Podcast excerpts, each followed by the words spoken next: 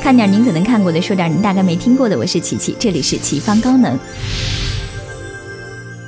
这次配合试读要和大家分享《浪潮》这部电影，说白了就是一个不作不死的故事，但整个态势的不断演变和持续失控却发人深省。期间各种角色的心理状态是咱们要探讨的重点，究竟是哪里出了问题，才导致一死一伤的惨剧？起因是德国某高中进行的国家体制主题活动中，男主文格尔最喜欢的无政府主义课程被其他老师捷足先登，抗议无果、沟通无效的他只能主讲独裁统治。为了吸引无心听讲的学生，文格尔别出心裁地开展了假想独裁。的模拟试验不到一周，他成为浪潮这个组织里至高无上的存在，学生对他绝对服从。这些青年男女从最初的玩乐渐渐沉迷，他们感受到集体和纪律所带来的强大力量，认为自己找到了真正的归属。然而，浪潮却在不知不觉中滑向了纳粹。琪琪觉得这个试验的理念是好的，但要止步于课堂，跟现实划清界限。然而，参与其中的人大多各有问题，他们在浪潮营造的集体主义假象的巨大冲击中，将自身的弱点暴露无遗，彼此间的矛盾也被。最终激发。文格尔身为整件事的发起人和引导者，自然负有不可推卸的责任。但他的初衷无疑只是希望通过具体实际的真切体验，来唤起学生对课题的浓厚兴趣。他也是个具备实力、很有想法的老师，享有一定号召力，能够调动大家积极性。可惜他却忽略了自身的心理状态。影片开头就通过他听的歌，暗示了他搞事的性格。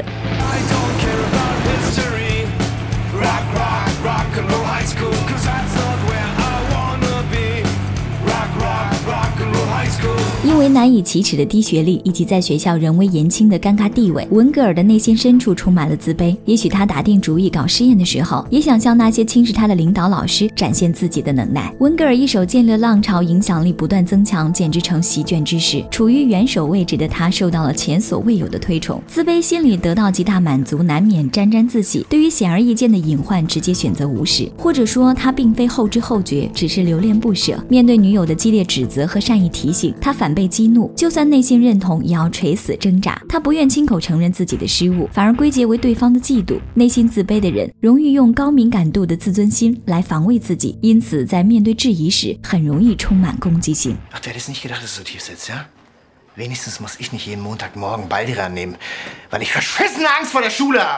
文格尔在三观尚不健全的孩子们心中点了一把火，却没有及时合理的控制好火候和方向，缺乏必要的引导和管理。一帮孩子是很容易脱轨的。当他发现火势开始不断蔓延，更没有在第一时间遏制住扩散的势头，反而认为这是彰显自身影响力的绝妙机缘，因而采取了放任自流的随意态度。如果他的自尊体系比较独立完整，根本不需要凭借浪潮这样虚妄的泡沫去向众人证明自己的伟大。再来谈谈那些沉溺于浪潮无法自拔的孩子，首先。说说最为悲剧的蒂姆，这场大火带走的是他年轻的生命。他是浪潮最为忠实的拥趸，曾经自告奋勇的想要成为文格尔的守护者，而且他自认是文格尔的左膀右臂。那他为什么会对浪潮从始至终都如此执着？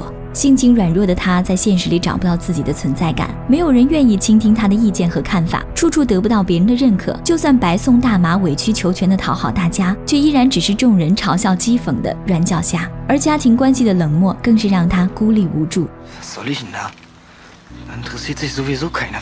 所以浪潮的出现让蒂姆眼前一亮，就好比快要溺水身亡的人终于抓住了一根救命的稻草。而他身上发生的变化更是惊人，他不再惧怕任何挑衅，甚至举枪震慑众人。可问题是，他内心的软弱从未真正改变，不过是依仗着浪潮，认定自己不再孤单。一旦试验结束，一切恢复如常，他又该如何自处？浪潮与他不过饮鸩止渴。因而，当文格尔宣告浪潮寿终正寝时，蒂姆的信仰也彻底崩塌了。他陷入了疯狂，浪潮没了，他的人生也不再具有任何意义。他将自己的生存价值跟浪潮硬性的捆绑在了一起。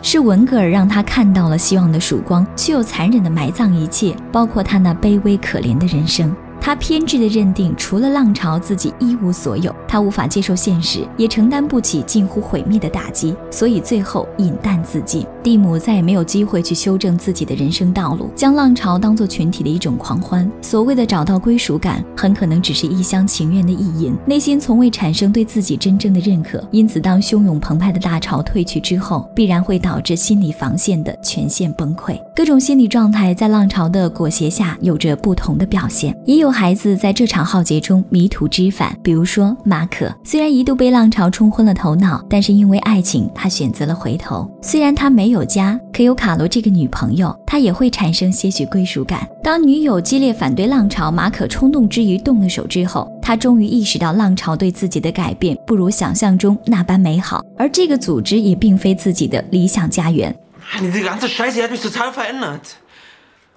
Ich liebe Caro. Ich habe sie trotzdem geschlagen. Diese Pseudodisziplin, das, das ist alles Fascho-Scheiße. 知错能改，善莫大焉。经过这次的历练和波折，这对小情侣也终于冰释前嫌。至于卡罗，一个家庭幸福、学业有成的漂亮姑娘，自尊体系相对完整，就是咄咄逼人的沟通方式实在惹人反感。就算说的再有道理，也让人忍不住想要反驳。若不是因为浪潮的统一制服是白衬衫，小姐姐觉得自己穿着特别难看，她不会那么早发现浪潮排除异己的征兆。一开始，她对这个模拟试验也是兴趣满满、跃跃欲试的。可当他穿着红衣服来到教室，感受到了周围异样的眼光和审视的敌意，他就意识到大家的心态发生了微妙的变化。而那堂课也正式确定了组织的名称、口号和 logo。说到整齐划一、统一制服，不少小伙伴自然会想到咱们的学校，穿校服再正常不过，上课举手起立发言更是一直如此。难道这就是独裁吗？当然没那么简单。虽然不可否认咱们的学校或多或少有管制的迹象，但最关键的还是要看是否泯灭人性和独立思考。有些事情本身也许并没有什么特别的问题，重点在于做事的人究竟赋予了这些行为怎样的意义。一旦上升到了意识形态的层面，就容易对其他非同类群体产。生敌意，甚至引发暴力冲突。所以，并不是穿个什么样的衣服就会怎样，问题是内心被灌输了怎样可怕的观念。举手发言的行为，如果单纯的将其看成是对老师的尊敬，而不是无脑的个人崇拜，那么就算一直保持这样的传统，又何尝不可？因此，表面看似别无二致的行为，却有着本质的区别，切不可一概而论。其实，还有一些其他角色的心理历程，也值得我们剖析一番。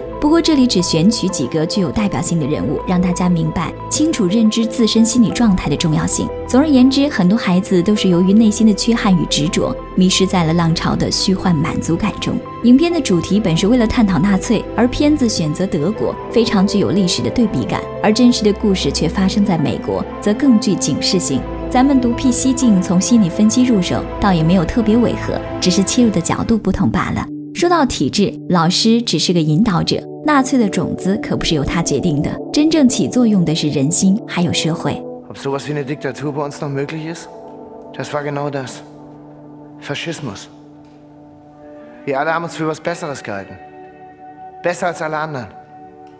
Und was noch viel schlimmer ist, wir haben alle, die nicht unserer Meinung waren, aus unserer Gemeinschaft ausgeschlossen. 当初真实事件的发起者告诉我们，这个试验之所以会产生这样的结果，是因为我们中的很多人孤独，缺乏家庭的温暖、集体的关心，缺乏对一个群体的归属感。即使把这个试验放在今天，也会得出同样的结果。没错，因为有了滋生纳粹的土壤，它才会恣意的生长。最后再来点扩展内容：集体主义跟纳粹仅有一线之隔，凡事总要讲求合适的平衡点，否则过犹不及。个人主义使人自由，利于个性；过分则散。集体主义使人强大，利于统一；过分则疯。可以个体，但仍需融入集体环境，帮助他人；可以集体，但仍需保持自我特点，尊重个体。以上就是本次分享的全部内容，更多精彩，请您关注微信公众号“开号御书房”。我们下期再会。